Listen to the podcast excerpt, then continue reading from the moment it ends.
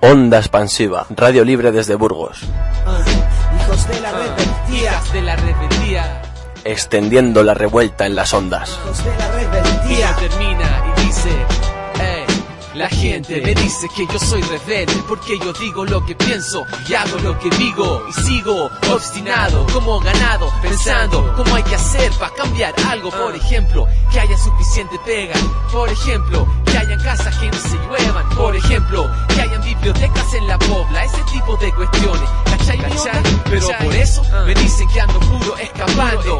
Dicen que ya los tiempos van cambiando y queda atrás todo lo que signifique conflicto. Mejor preocúpate si el colo perdió el invicto. O tal vez si ya encontraron al matute. Me dicen que la vida es corta que la disfrute. Ajá ahí está la wea verdad que los pobres tienen tiempo para sentarse y descansar te cuento la firme nadie escoge esto. La vida me obliga por eso yo protesto por eso yo molesto. Y hago esta canción esta es la explicación de mi transformación. Muy buenas, bienvenidos a un programa más, queridos amigos de Radio Onda Expansiva, un nuevo programa con el que pretendemos, como viene siendo habitual, tratar de subvertir conciencias y de bucear en aquella parte de nuestra historia menos divulgada por los medios oficiales, como es la lucha de los presos durante el periodo de la denominada transición. Para ello, al otro lado del teléfono tenemos a César Lorenzo, que es autor de un libro interesante que aborda eh, la larga, eh, el largo periodo de la denominada transición y que lleva como título un título tan sugerente como Cárceles en llamas, el movimiento de los presos sociales en la transición. Muy buenas, muy buenos días, César. Buenos días, ¿qué tal? Eh, César, además de ser autor de este libro, es doctor en historia por parte de la Universidad de Barcelona y eh, una de las primeras preguntas que nos surge es, César, ¿qué se va a encontrar el lector que abra eh, las páginas de tu libro? Bueno, se va a encontrar ante todo una historia muy desconocida por la mayoría de, nosotros, y me incluyo hasta que me dediqué a esto, que es la historia de, de una lucha silenciada y olvidada como fue la de los presos comunes, los presos de delitos no políticos, por decirlo de alguna forma, en los años que van del año 75 más o menos hasta el año 83, 84. Además, uno de los hitos que aparecen reflejados en tus libros es, eh, de alguna manera, cómo se produce esa transformación de la prisión propiamente franquista a la prisión del periodo que hemos llamado transición o de inicio del régimen actual. Sí, así es. Durante los últimos años hubo un cierto boom literario acerca de, de, las, de la represión franquista, ¿no? sobre todo en los años 40, en menor medida 50, donde se hablaba mucho de, la represión penitenciaria sobre los, los vencidos de la guerra civil. Pero paradójicamente no sabíamos nada de cómo había evolucionado este, este, régimen penitenciario hasta la actualidad, ¿no? Y el libro lo que viene a, a, a suplir es, es, un poco a llenar este vacío, este paso de la prisión franquista, dictatorial, a la prisión democrática que, que padecemos hoy en día uno de, de, los elementos quizás que le dan mayor fuerza en tu libro o uno de los hitos eh, fundamentales de la lucha de los presos durante este periodo es el surgimiento de la mí me gustaría, César, que le explicases a nuestros oyentes cómo se produce, cómo se produce el surgimiento de esta coordinadora de presos en lucha. Sí, bueno, lo que sucede es que con los inicios de la denominada transición se dicta una serie de amnistías políticas que permiten la excarcelación de los opositores a la dictadura, pero eh, en esos momentos la mayoría de la población penitenciaria la constituían presos de delito común, es decir, eh, ladrones, atracadores, gente que había mm, delinquido básicamente eh, de delitos contra la propiedad, debido a una situación socioeconómica bastante precaria. Estos presos del derecho común, estos eh, presos, digamos, que no tenían una motivación política, pero sí que debían su, su tenía, estaban enmarcados en este contexto social, se reivindicaron a sí mismos víctimas de la dictadura. Esto puede parecer hoy en día un poco extraño, pero en esos momentos había una politización enorme, tanto en la calle como dentro de las prisiones, y ellos interpretaron que el, el, inicio de un nuevo periodo les daba derecho a reivindicar su excarcelación, en primer lugar, y también un cambio radical y completo del sistema penal y penitenciario. Y un poco para reivindicar esta postura, esta nueva conciencia de la que se dotaron, crearon o, intentaron crear una, una, asociación, una coordinadora, que llamaron, como tú hubieras dicho, pues coordinadora de presos en lucha, por su acrónimo COPEL.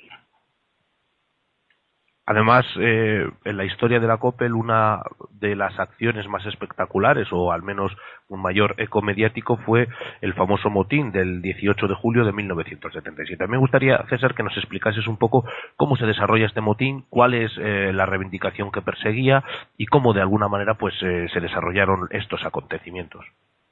Sí, a ver, la COPEL eh, intenta dar a conocer la situación de los presos comunes a través de diversos eh, instrumentos a su alcance, que en, para población que está reclusa son más bien pocos.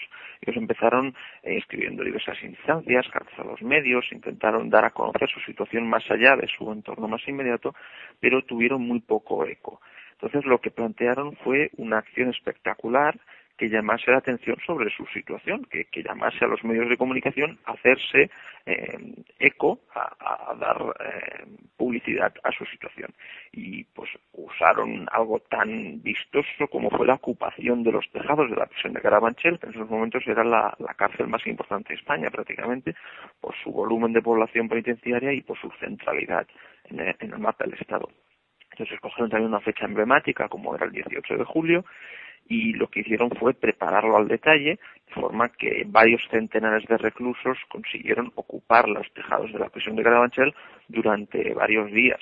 Y esto, claro, eh, ocupó muchísimas portadas de diario y lo que es más importante, generó un movimiento de mimético, por decirlo de alguna forma, de, imitación, de solidaridad en diversas prisiones que lo que provocó fue que una veintena de ellas, de todo el Estado, acabaron también eh, con, motines, con ocupación de terrazas, de forma que ya el, problema penitenciario y la reivindicación de Coppel se dio a conocer de forma masiva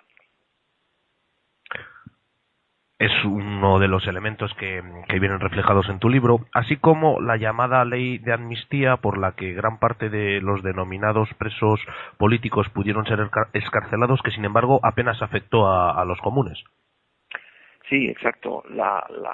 el final del franquismo se plantea por parte de las fuerzas de oposición, por algunas de ellas, como mínimo, como una ruptura. Una ruptura que tenía que empezar forzosamente por una escarcelación de los presos por delitos políticos, es decir, los opositores a la dictadura, y el inicio de un periodo de libertades. Eh, pero claro, estas amnistías no tenían en cuenta la presencia mayoritaria de población reclusa por delitos de derecho común.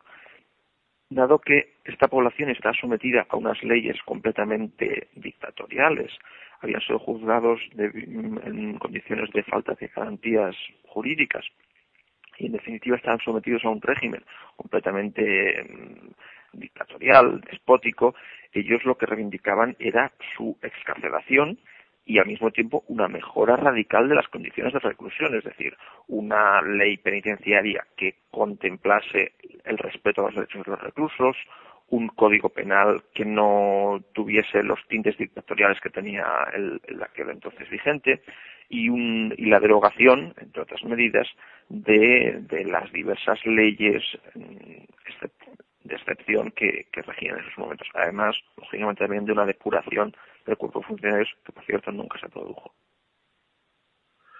También otro de los aspectos que recoges en tu libro, César, es cómo la designación de Jesús Haddad como director general de prisiones eh, se de alguna manera relaciona con, una con un recrudecimiento del conflicto importante que se estaba viviendo en las prisiones españolas. Sí, eh, lo que sucede es lo siguiente.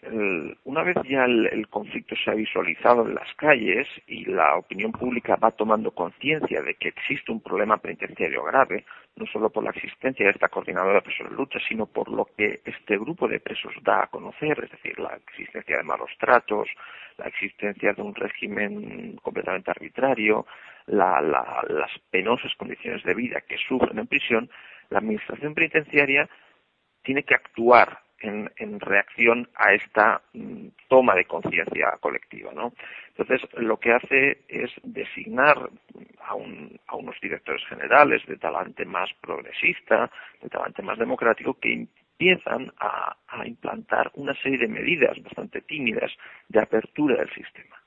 Pero es que son medidas que van acompañadas al mismo tiempo también de otras de carácter restrictivo, es decir, una combinación del premio y el castigo, del palo y la zanahoria, si, si me permites la expresión, que eh, intentan desmovilizar a los presos. Por lo tanto, mm, son actuaciones que se han de juzgar con mucha cautela, porque son aperturistas por una parte, pero restrictivas por otra. También dentro de este mismo periodo eh, se produce la muerte en prisión, la muerte en Carabanchel de Agustín Rueda, que fue un hito importante dentro de lo que es la historia de la COPEL. Eh, ¿Cómo se producen aquellos acontecimientos de la muerte de este joven Agustín Rueda? Sí, mira, Agustín Rueda era un joven anarquista que había participado en las acciones de, los grupos autónomos que operaban, grupos autónomos de signo libertario, digamos, eh, herederos de, la tradición del maquis, que operaban entre el sur de Francia y el, norte de Cataluña. Él ingresa en prisión y desde el primer momento se identifica plenamente con las ideas de Coppel. Entonces, él participa en la, excavación de un túnel para, lograr una fuga, es descubierto por parte de los funcionarios de Carabanchel y a consecuencia de esto sufre una paliza terrible, brutal, que acaba con su muerte. Una muerte en la que, por cierto, no recibió la, debida asistencia médica por parte de los, facultativos de Carabanchel. Claro, esta situación tan brutal a la altura de marzo de 1978 lo que puso de manifiesto fue la existencia del empleo masivo o como mínimo muy bien implantado de la mano dura para acabar con los conflictos carcelarios. Fue una muerte terrible que, demostró la existencia de, una auténtica perversión penitenciaria por parte de determinados, determinados colectivos y, por parte del sistema. Una muerte que se intentó ocultar por parte de la Dirección General, por cierto, pero que debido a su brutalidad salió a la luz. Y esto provocó un pequeño terremoto social eh, de denuncia de estas condiciones. Además, relacionado con estos hechos, se produce el asesinato de Jesús Haddad, que hemos mencionado anteriormente, por parte de, eh, eh corrígeme si me equivoco, una serie de miembros del Grapo. eso es. Sí, con tan solo una semana de diferencia, apenas ocho días, se produce la muerte del asesinato del director general de instituciones penitenciarias. Probablemente, o, al menos si todo lo indica, por, por miembros de los Grapo.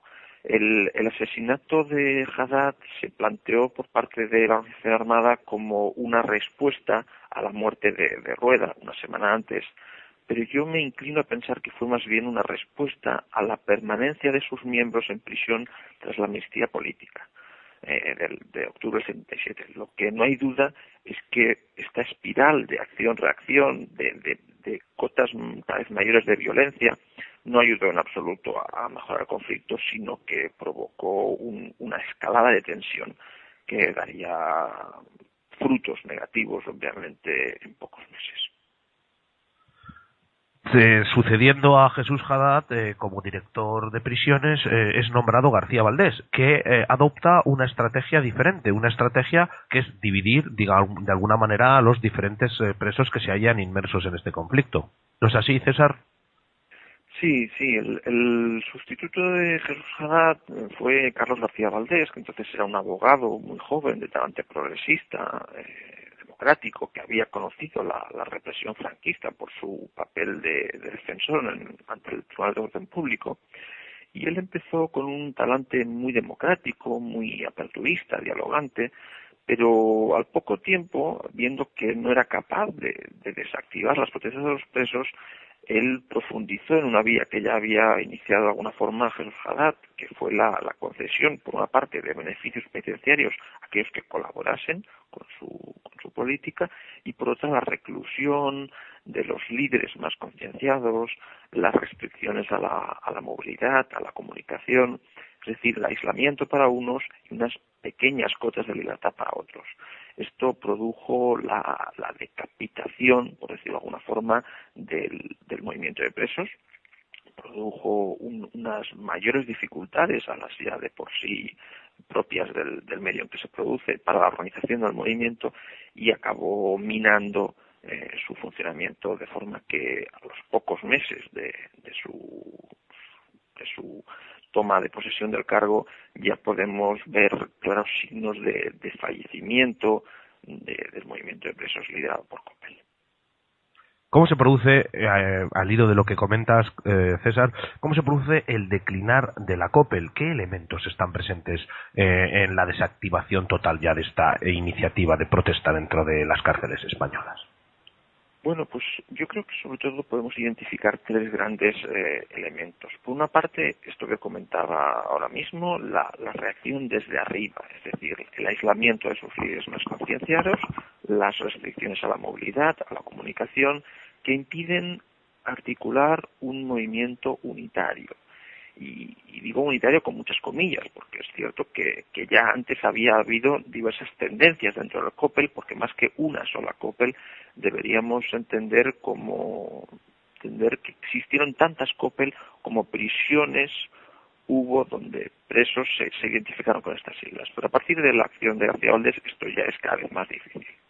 Esto provoca, por otra parte, una desunión interna. Los, los apoyos que reciben los presos desde la calle también van, van mermando. Y por último, también esto es fundamental, llegan a esos momentos el, gran consumo de, heroína, de drogas, pero particularmente de heroína que se produce en los barrios populares, pero por supuesto llega también al interior de las prisiones. Esta combinación de factores, la decapitación desde arriba, la desunión de la base y el, inicio del consumo de heroína provocan que en pocos meses se acabe definitivamente con, el movimiento de Coppel. ¿Hay alguna relación entre la lucha de la COPEL, o por lo menos eh, algún elemento en común entre la lucha de, la COPEL a final de los años 70 y las reivindicaciones que se han dado dentro del colectivo de presos FIES para tratar de, eh, abolir, digamos, este método de aislamiento, como nos cuenta quizás José Tarrio en, su libro Huye, Hombre Huye? Bueno, mm, la COPEL está presente de alguna forma como, como pasado, como memoria colectiva por parte de algunos presos FIES de, finales de los 80, principios de los 90 más específicamente. Porque algunos de ellos habían entrado en prisión una década atrás y todavía la, reminiscencia de Coppel, su presencia era, era conocida.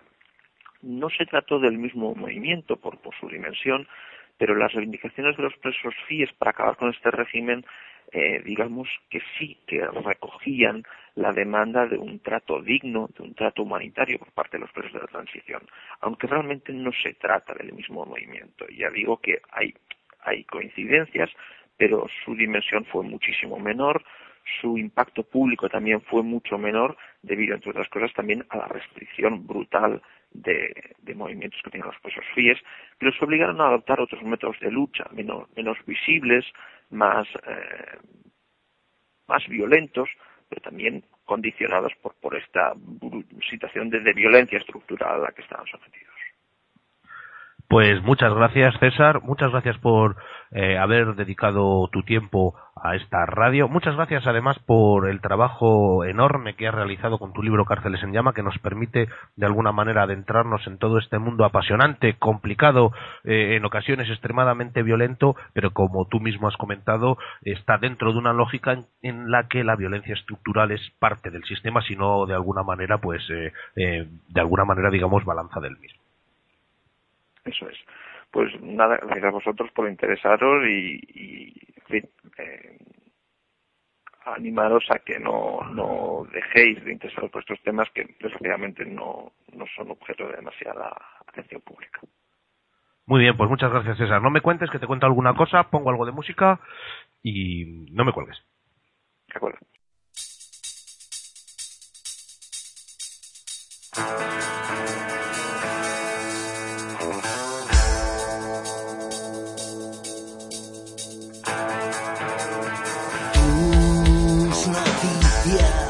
Han llegado con el frío viento.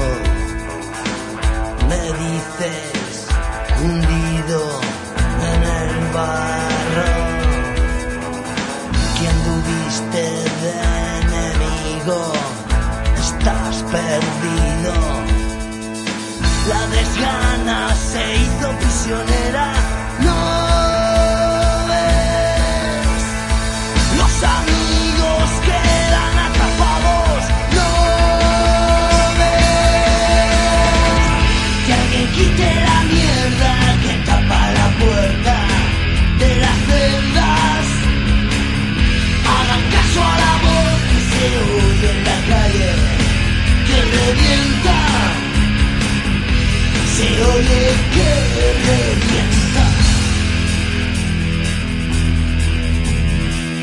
Vacío, confinado en la soledad.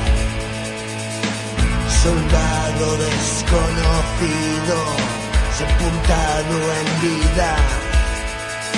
Actuar como te educaron.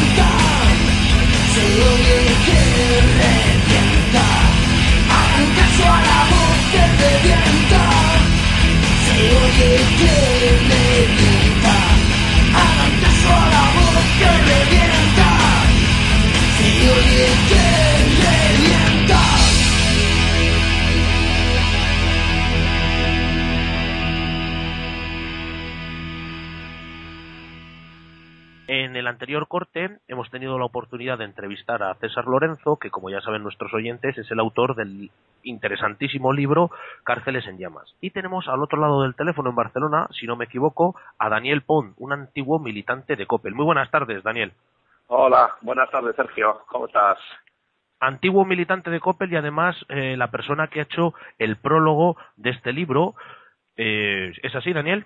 Sí, sí. Eh, me encargó Virus y un honor poder haber colaborado con el prólogo. Una de las preguntas que están planteando nuestros oyentes es eh, cómo una persona como tú eh, inicia de alguna manera su carrera, permíteme si, si la palabra, su carrera en- dentro del mundo penitenciario. ¿Cómo, ¿Cómo es posible que una persona que parece eh, normal, pues en, en aquella época, pues iniciase su andadura dentro del mundo de las prisiones?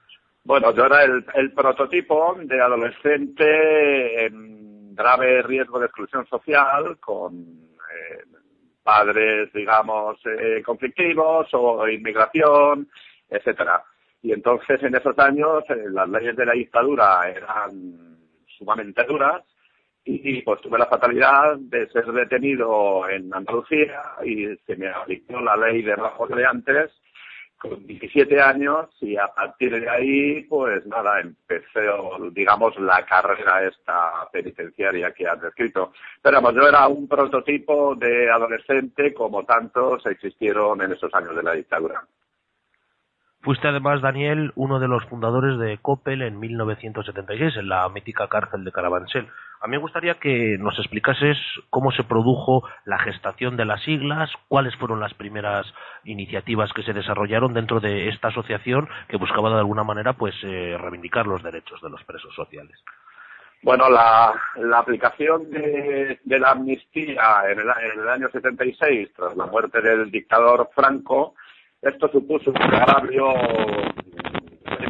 comparativo con la situación de los presos sociales, porque considerábamos que éramos víctimas de la dictadura, de sus leyes, de la dureza de las cárceles, etcétera, y teníamos derecho, considerábamos, de una forma, digamos, eh, histórica, social, penal, etcétera, como ocurrió en la Segunda República, que con la, la, victoria del Frente Popular, pues abrieron las cárceles para todo tipo de presos.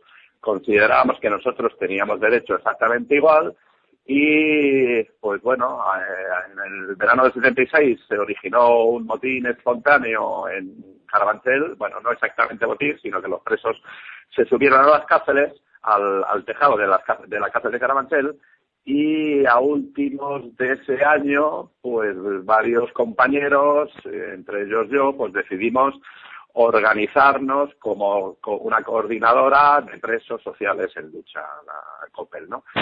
Eh, aprobamos en este momento, digamos, una serie de reivindicaciones básicas y empezamos con una, con una labor de agitación eh, y propaganda en la cárcel de Carabanchel, en principio anónima, y progresivamente, en cuanto vimos que era aceptado, digamos, el mensaje, pues fuimos dando ya la cara como militantes de COPEL. Llama la atención y lo remarca también César en el libro, que en aquella época eh, las reivindicaciones de los presos llegan a tener cierto eco en la sociedad del momento. ¿Qué ha cambiado en nuestra realidad actual para que las reivindicaciones que se están dando ahora apenas logren pasar los muros de, de las prisiones? Claro, en, en, aquellos años la lucha por la amnistía fue una auténtica piedra de toque en la lucha contra la dictadura. Eh, y no solamente se luchaba por la amnistía, se luchaban por infinidad de luchas. Había colectivos de todo tipo en lucha contra la dictadura y en, reivindicación de unos derechos que se consideraban legítimos y que después, con esto que han llamado democracia, pues eh, se consiguió, digamos, ¿no?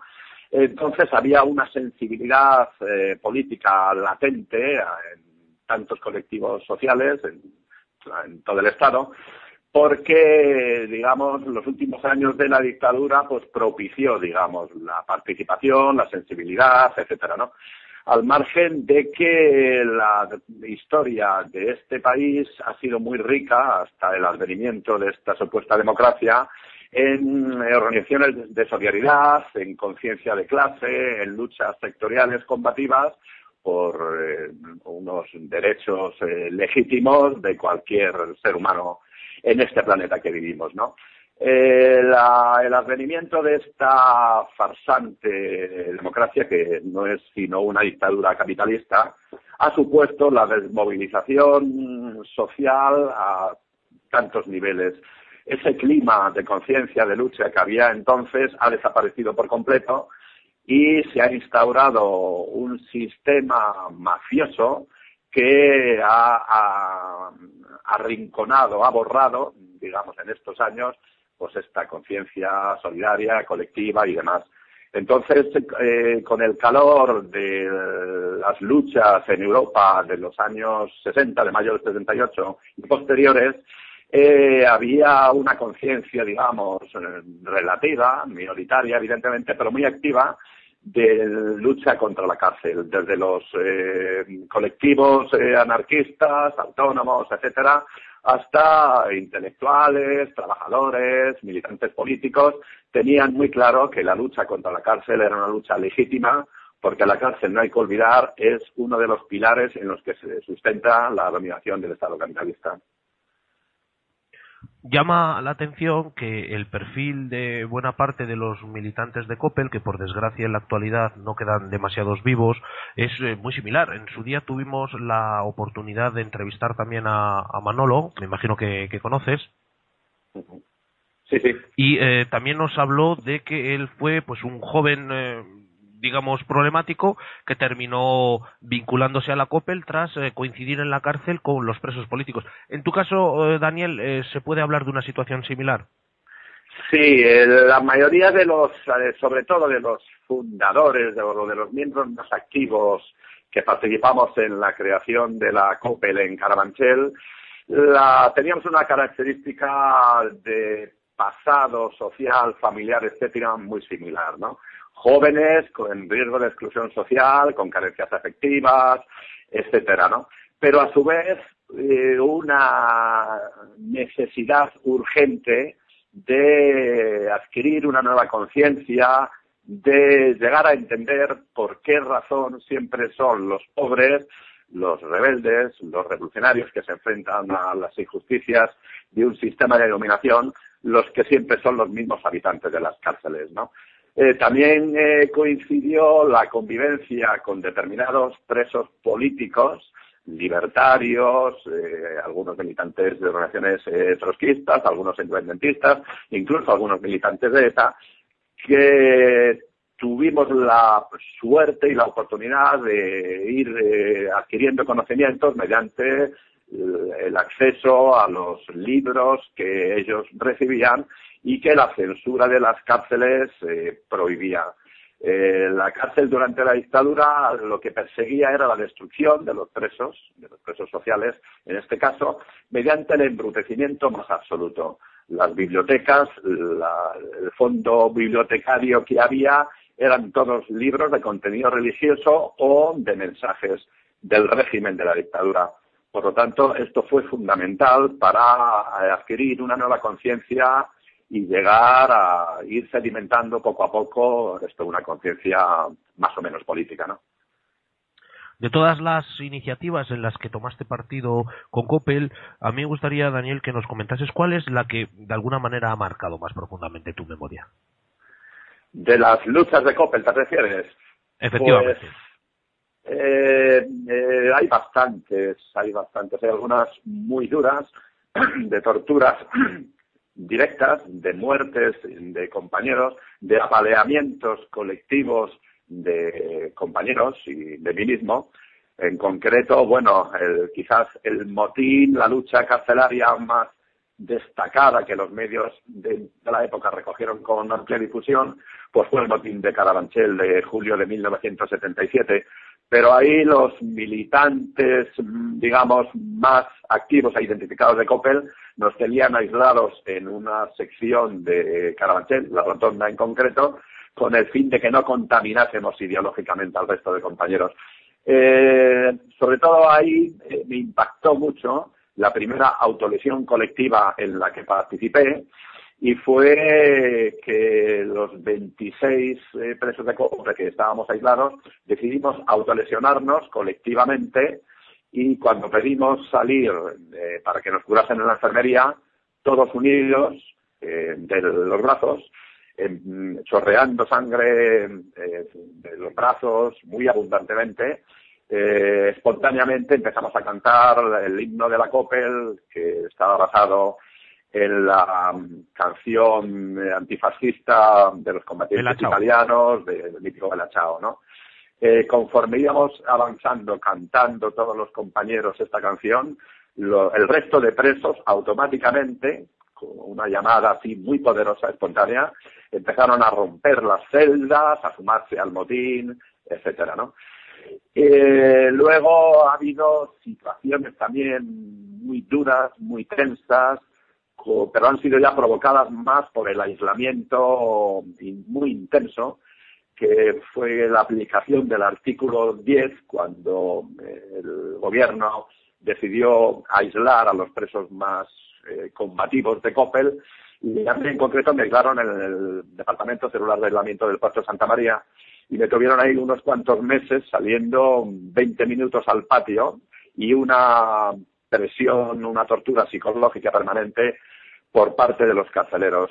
Esto no fue ni más ni menos que un ensayo práctico de lo que luego supuso la situación de los FIES y el aislamiento sensorial indefinido que tantos presos siguen sufriendo en la actualidad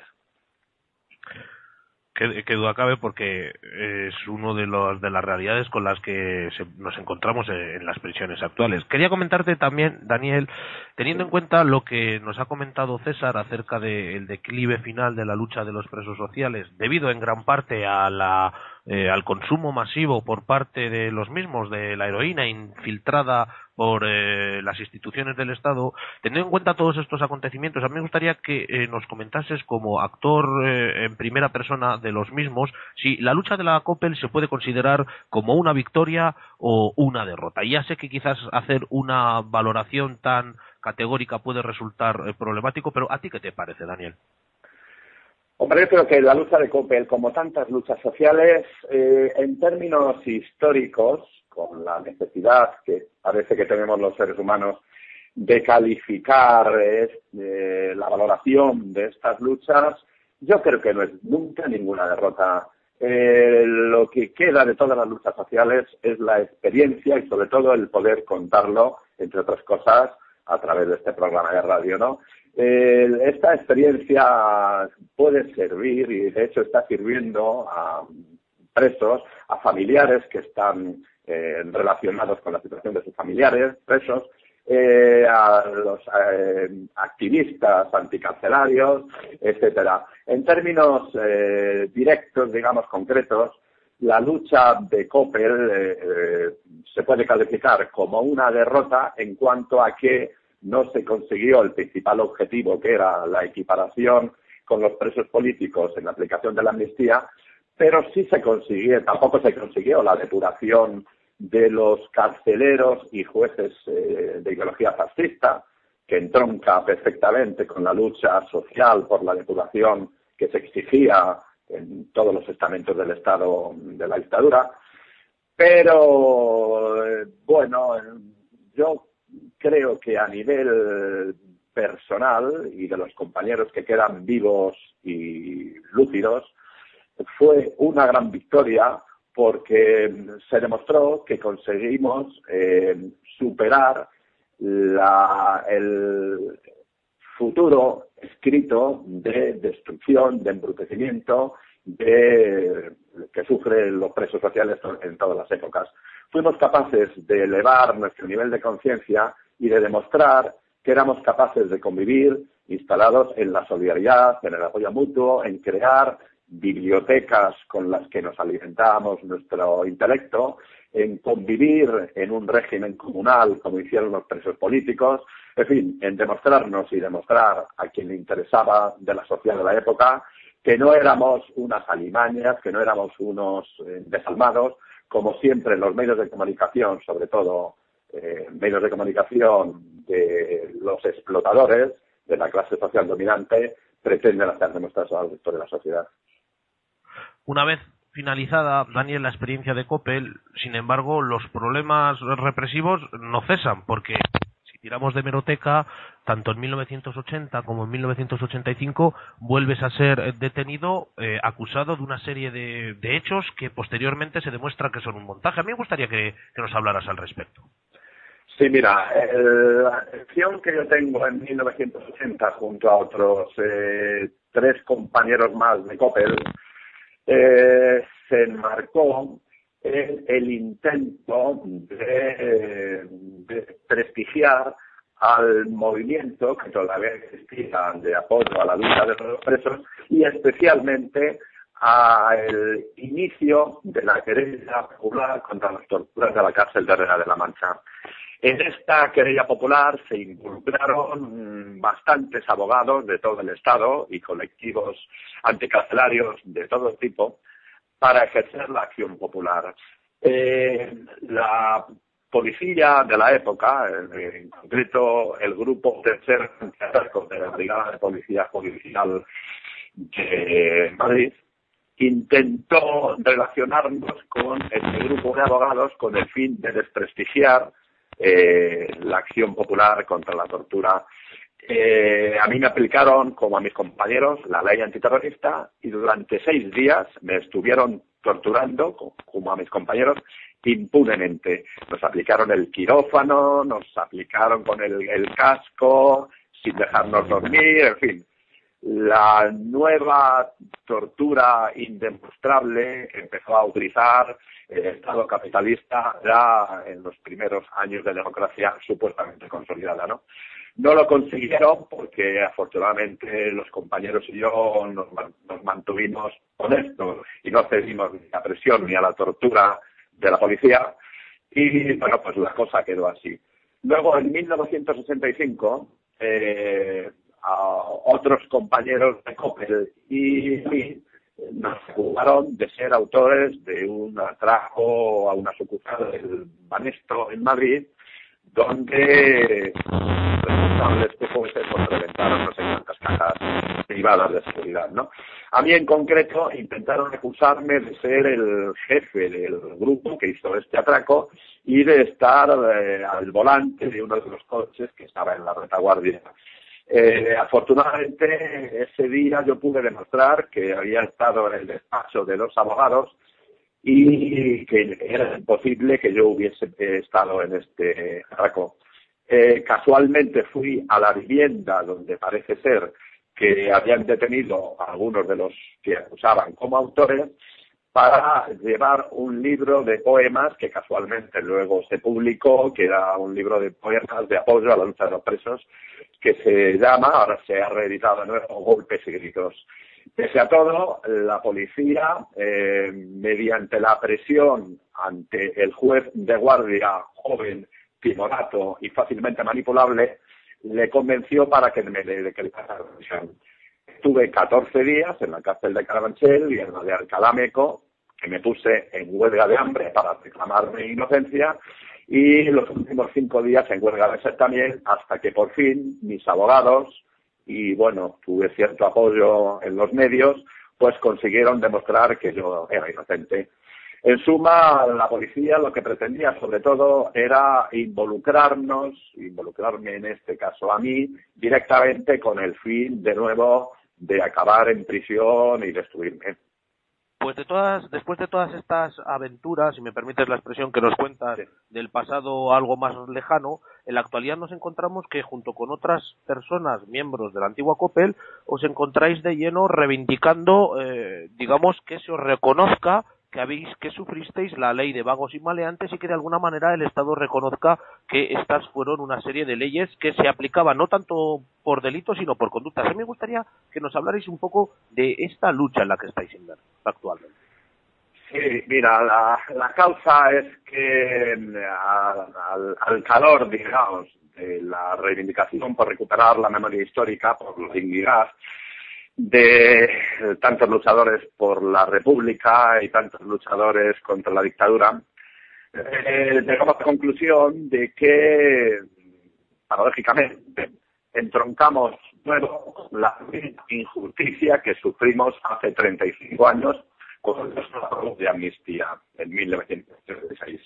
La amnistía supuso borrar de un plumazo eh, tantas injusticias flagrantes, tantas torturas, tantas muertes que ocasionó la dictadura. En nuestro caso en concreto, el haber sufrido la aplicación de la ley de pagos y maleantes y la posterior reforma de la peligrosidad social supuso estar trabajando eh, los condenados, entre comillas, condenados porque no eh, había ninguna garantía jurídica ni procesal a los que se nos aplicaban estas leyes.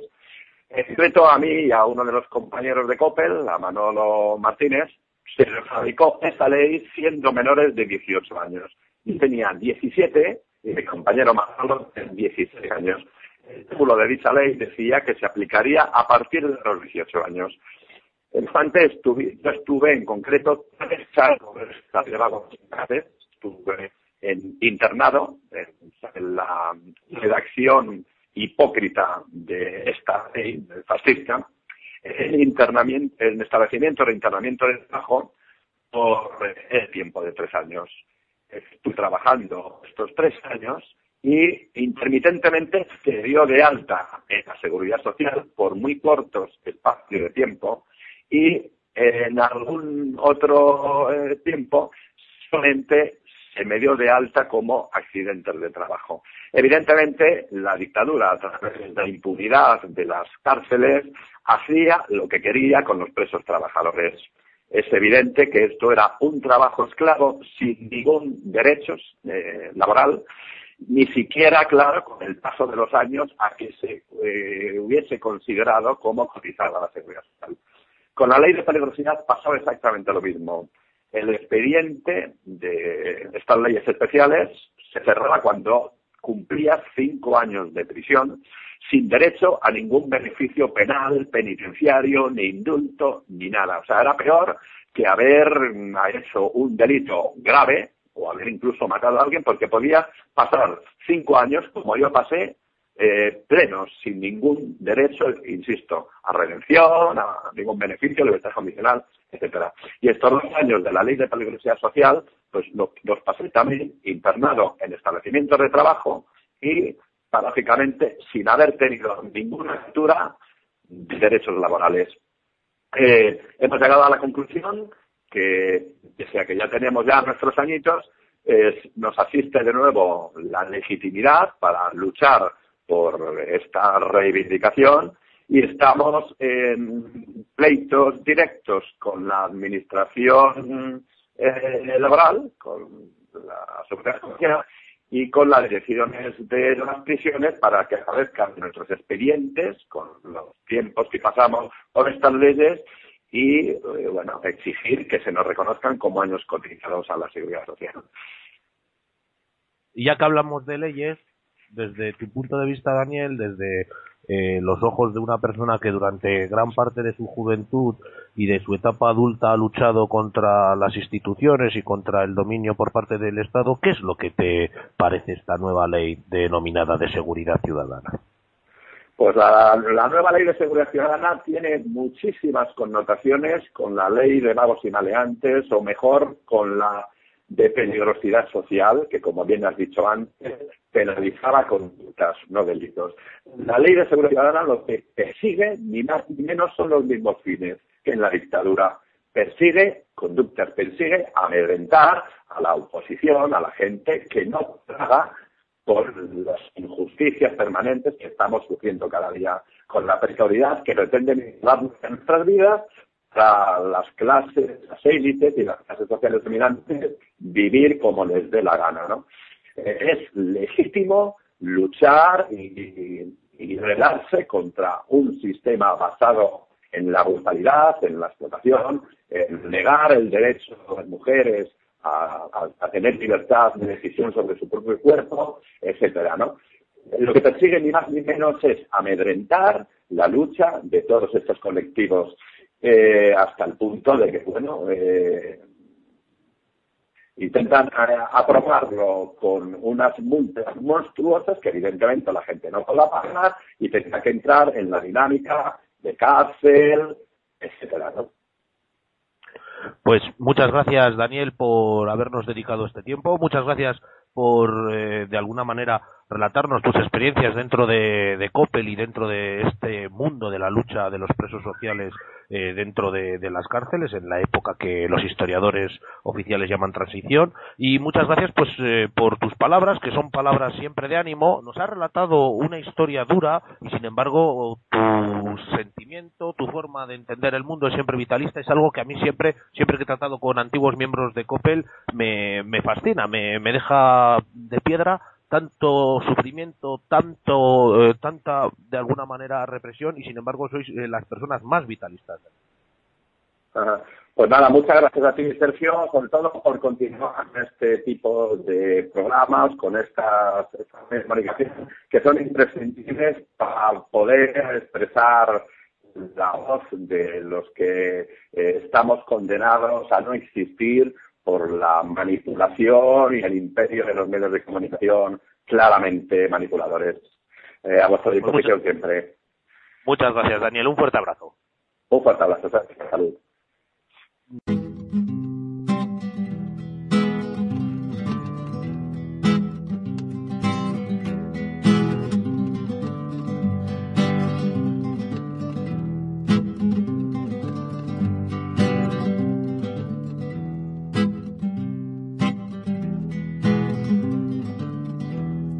Se puede nacer y morir.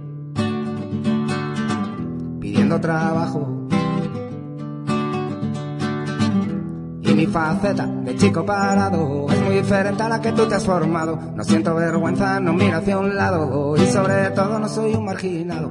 Voy frenando la caída, cada vez un poquito mejor. Voy frenando la caída. Disfruto tanto siendo tu amigo si me traicionas, acabo contigo. Y con la entrada, ten mucho cuidado. Si frenas sobre mojado. Y mi faceta de chico parado es muy diferente a la que tú te has formado. No siento vergüenza, no miro hacia un lado. Y sobre todo no soy un marginado. Voy frenando la caída vez un poquito mejor. Voy frenando la caída y me gusta que confíes en mí cuando todo parece perdido. Y si tú no te atreves a subir, pues creo que tendré que bajar. Voy frenando la caída. Voy frenando la caída. Voy frenando la caída. Voy frenando la caída.